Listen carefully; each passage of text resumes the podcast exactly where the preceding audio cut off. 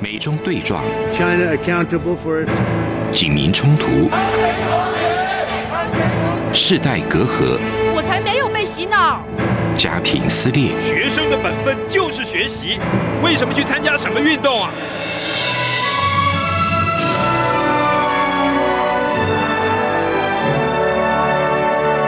我们可以聊一聊吗？可以跟你说说话吗？我们聊聊好吗？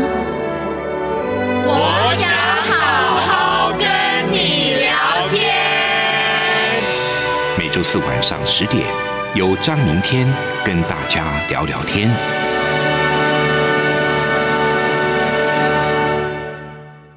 听众朋友们，大家好，欢迎收听中央广播电台《这样看香港》，想跟你聊聊天，检讨昨天，走好今天，才会有更美好的明天。我是主持人张明天。香港在八九十年代的流行文化是最鼎盛的时期哦，不管是电影、音乐、综艺节目，还是电视剧集呢，可以说是举世瞩目、独领风骚的。那梅艳芳在当时呢，她不但是一名演艺圈的时代巨星哦，他同时也是八九十年代香港精神的象征哦。因此呢，有许许多多的粉丝都还是选择到电影院里面去怀念梅姐，去看梅艳芳的这部电影。同时呢，也一起怀念当年香港最黄金的那一段岁月。那所以呢，我们今天就跟着梅艳芳的这部电影哦，一起来回顾当年香港的黄金岁月。那我们先来欢迎今天的来宾，台湾香港协会的理事长桑普律师，你好。主持人好，各位听众朋友，大家好。呃，梅艳芳她被称为香港的女儿，那表示说，大家觉得梅艳芳某种程度代表着香港。梅艳芳是代表什么样的精神？为什么呃香港有这么多人，七百多万人，凭什么是梅艳芳她代表香港？这个是很有趣的问题啊！我上次讲过，就是梅艳芳是一个非常行侠仗义的人。那行侠仗义，你到每个地方，你都会有行侠仗义的地方啊。但是梅艳芳却是偏偏是跟香港的流行文化扣连在一起。就是如果你想到一个广东歌或者粤语歌，那你在八九十年代，尤其是八十年代的时候，一定会想到梅艳芳，这个是绕不开的一个人。她的歌，那你从那个慢歌哈，早期的心在到似水流年，后来你看到世事故人来，或者说那个其他他电影的歌曲、胭脂扣的歌曲，你都非常的感动。那你从那快歌，你会有那个红唇烈焰，你会有那个坏女孩。那个时候，我告诉你，一九八六年有这一首歌的时候，香港曾经有一段时间电台不给播的，电影里面也有讲到哈，就是说这个问题。而且那个时候那个尺度非常的，我觉得比较前卫。现在没有这个问题，当时道德的那个风气还没有那么的开。当时我觉得说电台完全禁播的的歌曲，但你知道吗？他那张唱片十二百斤的。而且他全年最后的时候是获得所有的电台跟电视台的那个奖项，而且他非常谦虚，而且是对于其他的后辈提携非常好。所以你看，香港一看到一个女歌星，第一个想到是谁？只想到是她。那后来才有叶倩文，后来才有林忆莲，后来才有那个，比方说杨千嬅，或者说啊、呃、容祖儿等人。哎，请问莫文蔚是香港的歌星？对，没错，她是香港歌星。她也算百变嘛？她也是百变。但是你说整个嗓门的那个厚度、深度不一样，比方说你看那个日本哦，日本也有那个美空云缺，美空云缺他的嗓门也是非常低音的，他的歌非常的感动。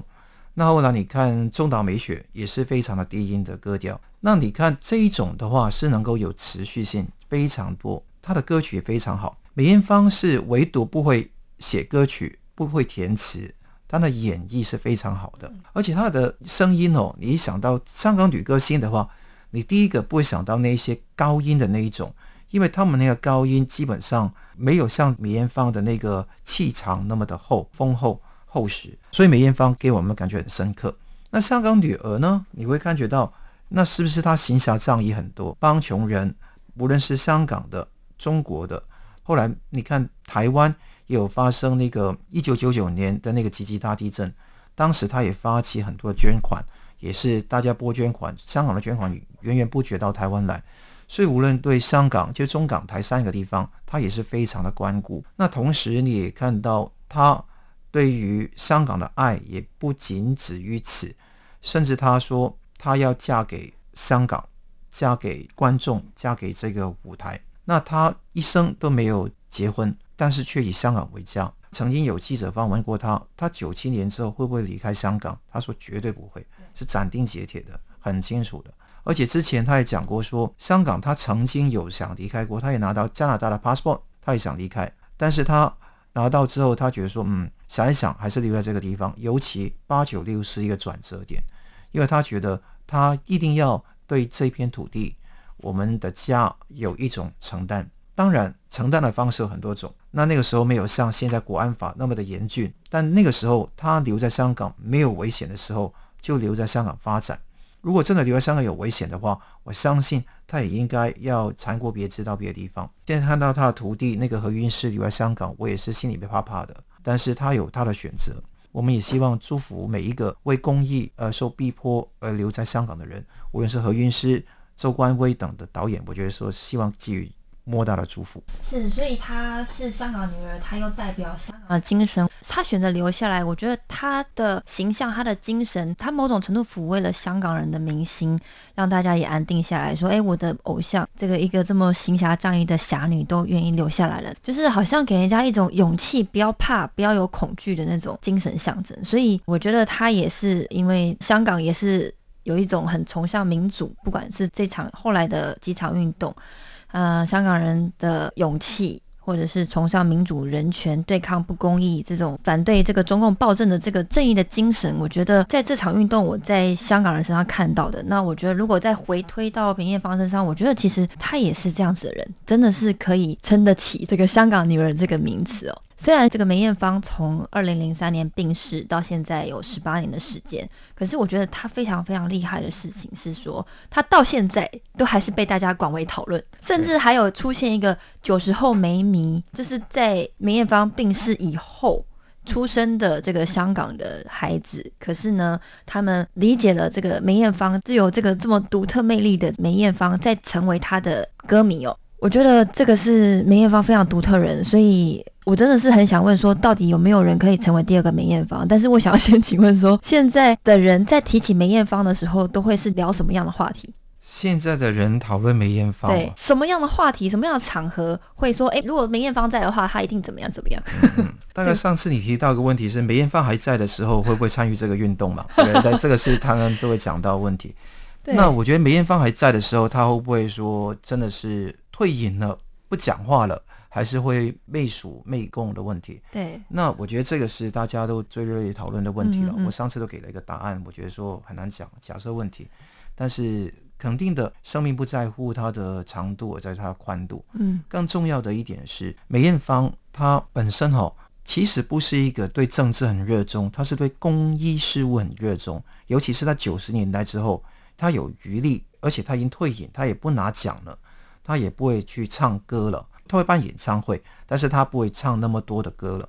那那个时候你看得到他花很多时间去关怀弱势，嗯，所以我觉得他是一个慈悲心非常重，而且他也是非常关顾弱势的人。关顾弱势的人会不会怕碰政治这一趟浑水？你看到八九年他没有啊，而且他积极的，基本上大家知道他从小风口浪尖。你说张国荣都没有达到这一种高度，他都已经达到了。谭咏麟更不用说了啊，嗯，那所以。我觉得梅艳芳在这个方面是强的，她政治论述方面就是另外一回事啊。但是她政治的热诚方面、参与方面是肯定的，所以我认为大家讨论是这个地方。那这为什么会梅迷会这么重呢？因为很简单，当时的歌真的好听的，不是怀缅过去啊，是说以前的歌从。日本最精心去制作的一些好的歌曲，精心挑选出来，再加本地的一些好的创作，导致了他的歌都是耳熟能详的，而且一听那个旋律很容易记，而且大家看得到梅艳芳百变，什么妖女的也可以做，坏女孩也可以做，那到非常有深层的沧桑的世事故人来，胭脂扣也可以演得很好，所以他歌影视三栖，呃，电视比较少演啊，但是歌曲跟那个电影。就比较多，那他也是拿过金马奖，很多出色的电影呢，比方《缘分》呐，早期的《缘分》，一直到那个《胭脂扣》，后来《男人四十》都是耳熟能详。而且他跟周星驰也演过一些电影，因为现在年轻人很喜欢看周星驰的，他把他的东西演活了。那个有一个是他王百万的妻子啊，那个也演得非常好，所以大家觉得说他是很用心去做每个工作。那年轻人看得到一种勇敢的、认真的、有才华的、侠义的，也就有侠气的，而且是行侠仗义之外，还是有非常磅礴的变通能力的人。年轻人会觉得说，哎，这个就是一个心目当中的一个好的榜样，给他去学习。嗯，我觉得这一点是很难得。你觉得有没有可能出现第二个梅艳芳？我觉得说梅艳芳很难有第二个。嗯，我觉得。有出色的女歌手可以有很多，每一个江山代有才人出。香港以后或者在广东歌的乐坛也会有很出色的歌手，但是梅艳芳就只有一个，大家也不要模仿她，模仿她你一定不能超越她。那唯有是做出自己的一个风格出来，才能够做得好。你看每一个歌手都有自己风格，叶倩文没有模仿梅艳芳啊，但叶倩文唱歌是有目共睹的，好吧？啊，所以我觉得每个歌手。只是把自己好好努力发挥自己的人格跟性格才气发挥出来，就也很好。会不会有一个天皇巨星级的人物？我觉得很难，因为现在网络的世界很难有一人独大或者一后独大的局面很难。但可以肯定的是，明星还是会有的。好，那 celebrity 就是你明星还是会有，但是会不会像梅艳芳十二百金？我觉得此情不在，因为网络世界不允许你。这么多唱片在那边卖，而网络上面很多都变成免费，靠点击率赚一点点的钱，所以我觉得整个利润各方面都已经摊薄了，所以这个情况是时事格局的一个改变。或者是我这样问，就是有没有可能有人可以代替香港的女儿这个角色，或者是香港的精神？我很期待，也很希望呢，这个精神能够得以传承了。是，当然这个香港女儿不可能是现在的特首，这个是这个是妖魔哈，但是可以肯定是。比方说，你看到何韵诗或者其他人能不能传承这个地方，就靠他们的努力。这个不是你做政治的运动，也是你是本业，就是你的那个歌唱事业要做的扎实、更好、更受欢迎。我觉得那个非常重要。哎，何韵诗，我觉得他歌唱的很不错，但是他有没有演喜剧的天分？非常厉害。我觉得他有，他有他他有这一些。他演戏吗？他有演些戏看过，但是比较少哈。那可能是那个时事不太一样。以前香港哦，开电影就是哇，就是好像比你 Seven Eleven 还要多的。但是现在呢是很难了，对，对，很难。所以这个看看台湾有没有机会给他们去发挥了。嗯，那台湾可以容纳的不只是很好的男明星，比方说黄秋生啊等等人，而且也可以容纳好的女的明星从香港过来。我觉得一起同行很重要。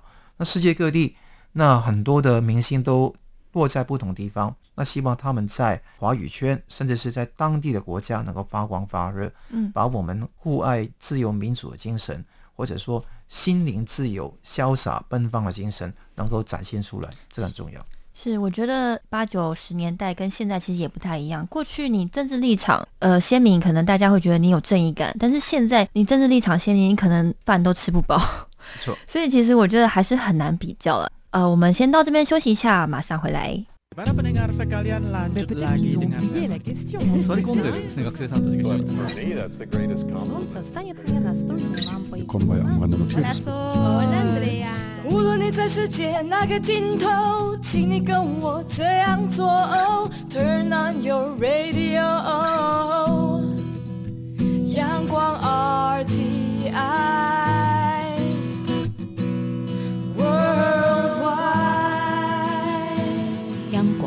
联系世界的桥梁。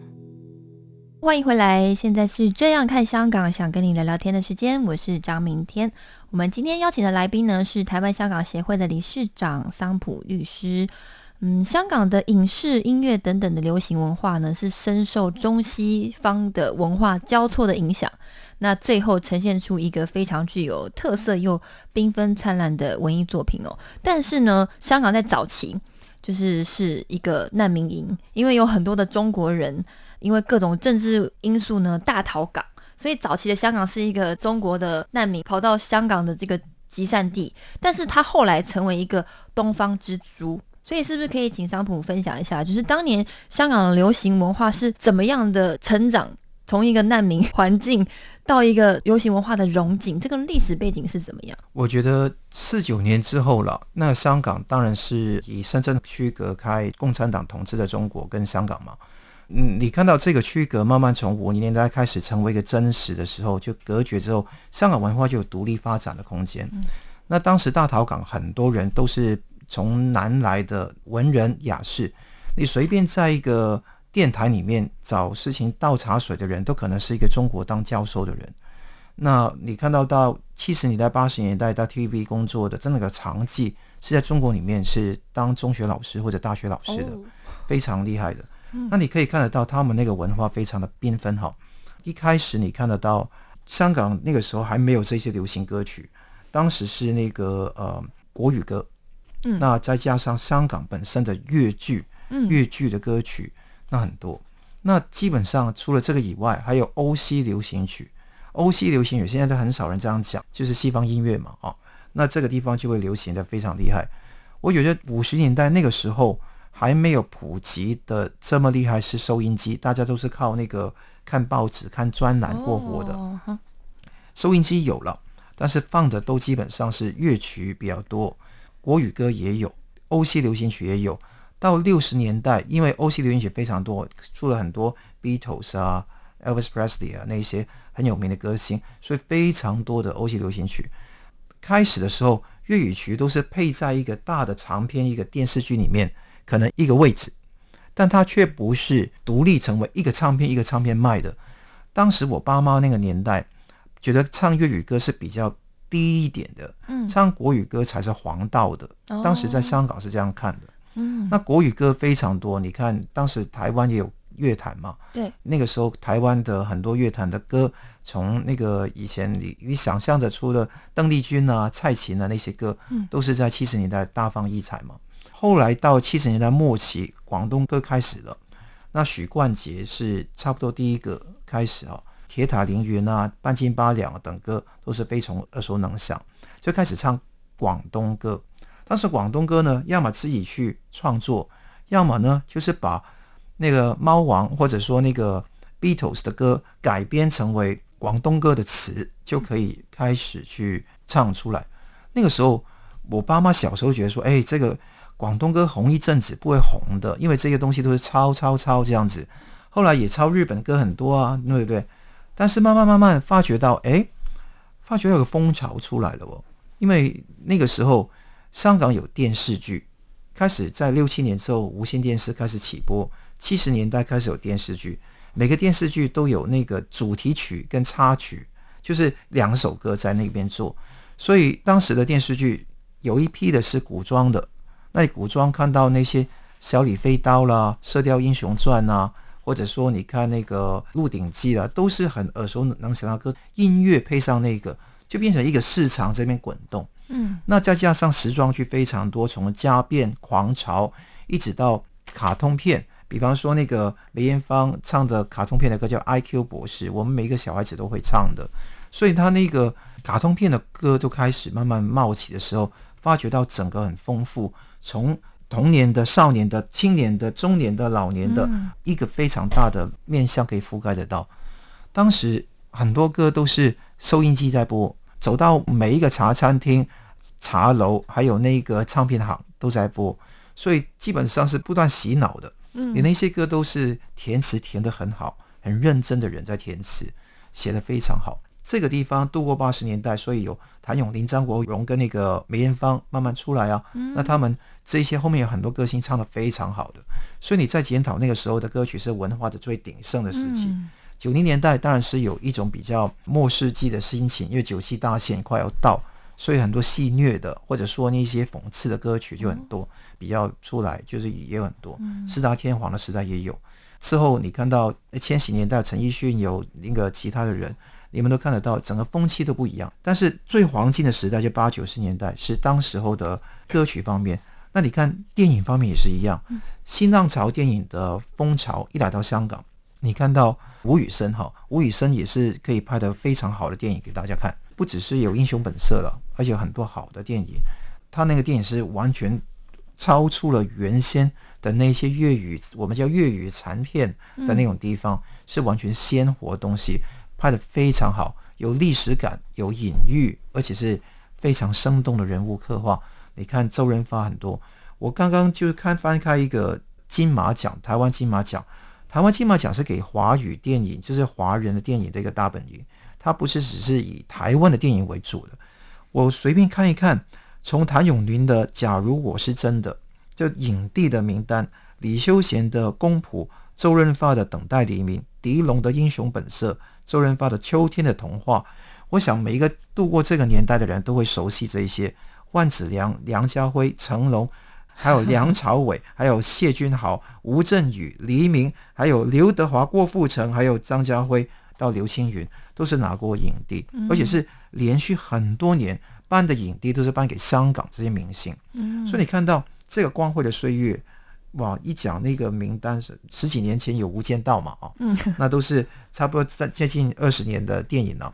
但是你看，香港电影就是二零一二年之后画一条线就开始没落了，歌曲方面也开始在那个地方没落。嗯，那销售量不多，香港人开始看韩剧多了，韩国的歌曲大行其道。那之后也看台剧，也是看台湾的一些明星。所以香港的港片、港剧跟那个香港音乐在。最近十年真的是一个没落的时期，但是会不会完全一成不起呢？我觉得不会。最近你看得到，因为在反送中之后，有一个乐团是男团，非常的有名，叫 Mirror，OK？那那他这个明星有很多，就是有好几个，我们都我都很喜欢听的，因为他们唱的歌都是有隐喻在里面的，而这些歌都是希望通过这些隐喻来那个安抚大家心灵。那所以他们男团的最佳最受欢迎男歌手啊，都是横扫很多的奖项。但是也因为这样子，各个电台也针对他们做出定点式的一个封杀。所以我觉得香港因为没有自由，因为没有这一种乐观积极的精神，归根结底是没有自由，整个东西就是有坍塌的状况。那我希望这个时期只要不长的话，以后重生的机会非常高。而且我在。海外就是香港的海外，就是在台湾本国。那其他人在英国、美国、加拿大、澳洲都可以用自己的实力去继续把这个生命力传承开去，不是把以前东西来再翻炒，而是去创新新的歌曲、新的电视、新的电影。我觉得这个努力更重要。希望今天花果飘零，我们大家都要灵根自止，可以把这个传承的文化精神。通过自己的努力做下去。嗯，哇，所以呃，香港的流行文化一开始是由国语为主流，然后后来慢慢转变为粤语，变成是王道。但是粤语的流行文化慢慢凋零，并不是因为政治因素，是因为你刚刚说二零一二年那个时候，是因为其他有更强势的文化。它是两个都有了。嗯哼，我觉得二零一二年，你知道当时是反国教，是啊，国民教育，所以。我觉得一方面是有韩国的文化韩流的那个问题，另外一方面更重要是呃政治的低息啊越来越重，所以人没有那种精神创作很潇洒的那个歌曲。以前沧海一声笑的歌曲，我觉得以前有这个精神能够做得出来，到现在我觉得很难。但是反观台湾，很多呃 研究台湾流行文化的 一些研究或者是报道，最后的结论是说，台湾的流行文化只剩下真奶。不知道您会对台湾的流行文化有什么样的就是看法或印象？我觉得不会只是真的耶，我觉得台湾流行文化是蛮精彩的。嗯，那你看到那些茄子蛋，那些年轻人喜欢那些乐团，嗯，那你在前面三五年，你看到那个殷昌所他们有一个闪灵嘛？对，闪灵跟茄子蛋之间有很多，比方说动力火车是之前的了，嗯，那中间有很多的乐团也出现，嗯，台语歌。非常好，唱的非常棒。那很多那个国语歌也是演绎的非常好。就算陈胜大哥也是，陈升也是在 一直在唱歌。哦，是对，所以我觉得我不认为说台湾会整个没有掉。我觉得台湾最黄金的时代是民歌时期。嗯，对，就是那个时候在大学时代，都是一个吉他，一个吉他手在民歌餐厅里面唱歌，用个吉他就搞定。对，那那个时候非常的盛行。对那个时候。有庾澄庆啊、伍思凯啊，很多不同的人，对啊。是是。那现在这个时代可能有点过气了，可能太 太老掉牙了。对。但我觉得还是有很多出色的灭火器，就是一个很出色的一个乐团。嗯所以我希望说，台湾的都是认真的努力，不是光传承文化，嗯而是你一定要启程要转才能合嘛。嗯嗯你自己不转，自己不去，呃，有新的东西呈现出来，文化还是凋零的。所以台湾要加油。那为了被韩流侵袭而觉得不爽，韩流也是非常厉害的，等于说它取代了香港当年八十年代的角色。但台湾自我反省、改革一些演艺方面的一些杂质，更自由、更奔放，我觉得更重要。是提到文化的传承呢，我们刚刚也有提到说，就是大家可能不认识梅艳芳的，或者是怀念梅艳芳呢，我们会透过梅艳芳的这部电影来怀念她。但是呢，就是呃，如果想要带大家回到八九十年代香港最黄金、最繁华的那个时期，您会推荐大家看什么样的电影，或者是影视，或者是听什么样的歌，然后让我们去认识当时的那个香港？哇，这个是很有趣的一个画面呢、是，我觉得你可以在 YouTube 上面上载很多，我在我自己的频道里面也有一些歌曲，有些 medley 可以去做出来。但是当时的那一些歌，你看张国荣的歌，看谭咏麟的歌，就先不讲政治的立场嘛，你都觉得说非常好听的，都不是讲文以载道，你不用讲那个歌词，你光听那个歌就感受到那一种节拍不一样。尤其你看八十年代初的歌曲，它那个 beat。那个打的音调基本上都还是七十年代的事情，但八十年代有新的趋向，你会开始发觉非常重要。所以我看到可以广听不同的类型的歌。林夕先生在八七年开始写歌词嘛，之前也有潘岳良先生，他们两位都是在台湾嘛。那我相信那个很多的不同的音乐人，不只是填词人，而且是作曲的人，可以。编曲的人，或者更多的是年轻人，可不可以自己的创作？我希望多听不同的音乐。当然有很标杆的，比方说那种香港政府常常讲《狮子山下》那首歌嘛。但我觉得那个歌有洗脑作用，因为只要拼，只要辛苦而没有酬劳的那个情况，年轻人就是很不爽的。那另外的一种是你看到 Beyond 的歌《海阔天空》，是台湾人耳熟能详、能能够知道的。但是香港的歌何止一首《海海阔天空》？每一个人都有很好的歌，张国荣有《默默向上》有，对不对？那是非常有名的歌。那就算谭咏麟当年也唱出《傲骨》，对不对？《傲骨》他现在没有了，但是他当年的歌是一首很好的歌。那你看到后面的一些张学友的歌，也是非常有这种提升自己的一个精神的。所以大家看看这些积极的歌，那我们在反思，我们香港人当年的前辈们就是这样过，或者后辈们。可以在这个地方过得更好。先要有个自由的灵魂，有信念会成功，那种不屈不挠、相信、乐观、积极精神。我觉得香港的歌给到大家。一起听最有 feel 的台湾之音。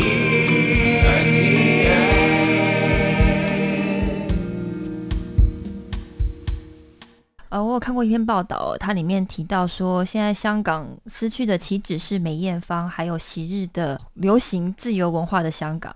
那所以呢，我们今天非常感谢桑普带我们回到过去当时那个香港最繁华的风景哦，来提供大家怀念。当时的这个香港的黄金时代，那也非常感谢桑普今天的分享。谢谢主持人，谢谢各位听众，是感谢听众朋友们的收听。那我们今天的时间就到这边，我们下周同一时间再会，拜拜。